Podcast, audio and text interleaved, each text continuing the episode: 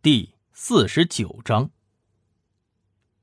一星回忆了一下，今天好像有一个大型的摇滚演唱会。对，好像有谁跟他提过这个信息。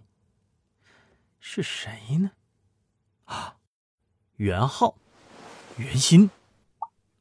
一星赶紧拨通了袁浩的号码。喂，袁浩，你在哪儿呢？酒吧呢？呃，袁鑫呢？他在哪儿？没跟你在一起吗？没有啊，叶老师，他要去看演唱会啊，您忘了？哦，呃，我给你个号码，能不能帮我查一下定位啊？哎，好啊，叶老师，您发过来，我来查。挂断了电话，易星把张梅的手机号发给了袁浩。很快。袁浩回复了四个字：“梨湾广场。”梨湾广场，果然在这儿。一星赶紧发动车辆，向着目标进发。路上，他拨通了袁鑫的电话：“喂，袁鑫呐，你在哪儿啊？”“啊，那太好了。呃，你等我一下啊，我马上到。”一星很快就到了，他把车停在了后面街上的一个小巷子里，赶紧往广场走过去。只见此时，整个广场都被水马给围了起来，只有在远处靠近步行街的位置有一个入口，但是有保安拦着检查门票。一星环视一周，在四十六路公交站牌下，看到了一个长相清秀的女孩，是袁心。袁心也在四处张望，他也同时看到了易星。他高兴地跑了过来，一把扑进了易星的怀里。我就知道你会来接我的，你真好。我们去哪里呢？啊，那个，啊，袁心呐，呃，不好意思啊，我不是来看演唱会的。呃，可以借一下你的票给我吗？有一个坏人在里面，我要混进去，抓住他。啊。那会不会有危险？要不然我们不去抓坏人了好吗？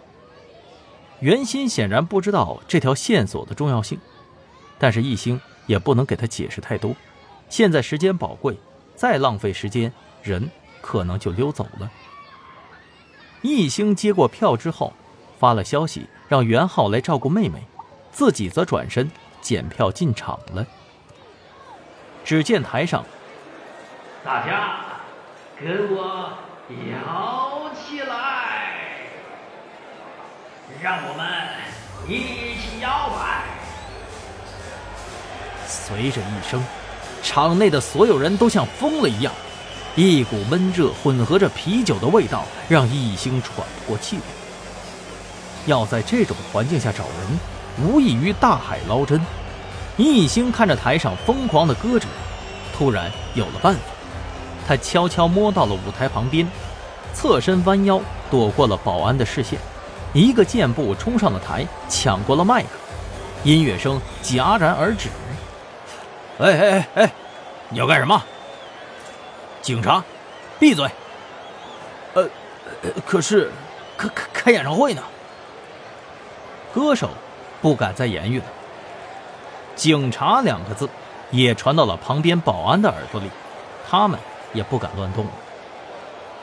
易星一边偷偷拿出手机拨打号码，一边拿起麦克大声喊道：“喂喂喂，警察，例行检查，都安静！”